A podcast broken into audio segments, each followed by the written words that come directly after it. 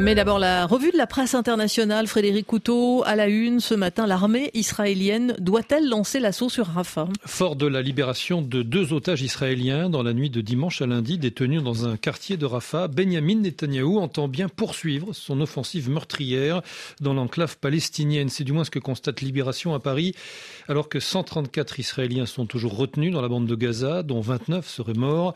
Le Premier ministre israélien a confirmé en fin de semaine avoir demandé à l'armée de préparer un assaut sur Rafah. Or, souligne le journal, une intensification des hostilités dans cette zone entraînerait de très lourdes pertes civiles. Le scénario d'une augmentation des combats dans cette région surpeuplée suscite de grandes inquiétudes au sein de la communauté internationale, y compris chez les plus proches alliés de l'État hébreu. Et en effet, s'interroge Haaretz à Tel Aviv, si l'armée israélienne envahit Rafah, qu'adviendra-t-il des plus de 1,5 million et demi de Palestiniens qui s'y abritent? Il faut imaginer ce qui attend les Palestiniens à Rafah si le plan de Tzal est mis en œuvre, affirme le quotidien israélien, non pas tant pour des considérations humanistes et morales qui, euh, après le 7 octobre, ne sont plus très pertinentes pour la majorité du public euh, israélo-juif, mais en raison des implications militaires humanitaires et finalement juridiques et politiques qui sont certainement attendus si nous nous engageons dans cette voie. Non, rétorque le Jerusalem Post, il y a encore 134 otages à Gaza.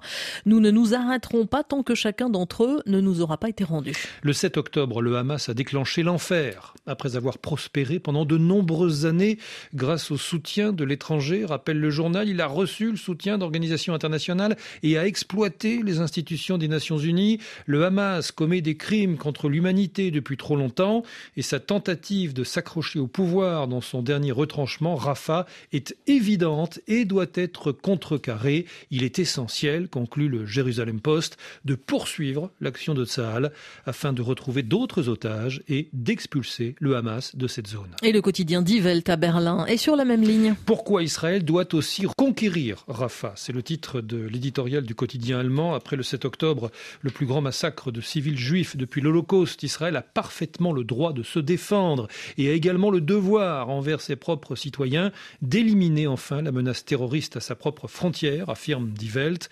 C'est le Hamas et non Israël qui a militarisé les écoles, les mosquées et les hôpitaux et qui a creusé des tunnels dans des quartiers entiers. C'est la faute de l'organisation terroriste si tant de dégâts sont causés dans la nécessaire lutte contre les extrémistes, car le Hamas utilise sa propre population dans la bande de Gaza et les infrastructures civiles comme bouclier de protection protection.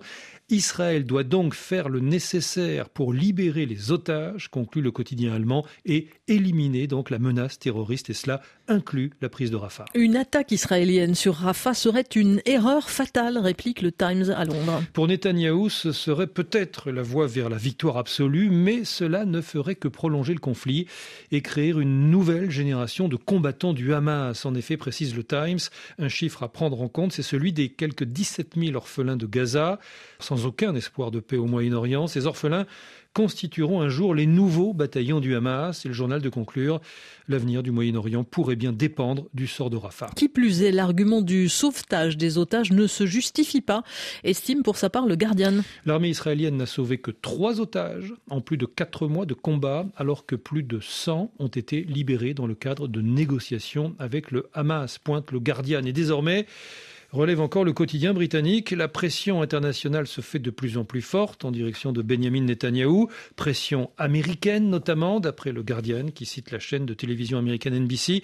Joe Biden, à bout de patience, aurait qualifié à plusieurs reprises le Premier ministre israélien de Connard. Frédéric Couteau pour la revue de la presse internationale. Merci à vous. Revue de presse à retrouver à tout instant sur RFI.fr.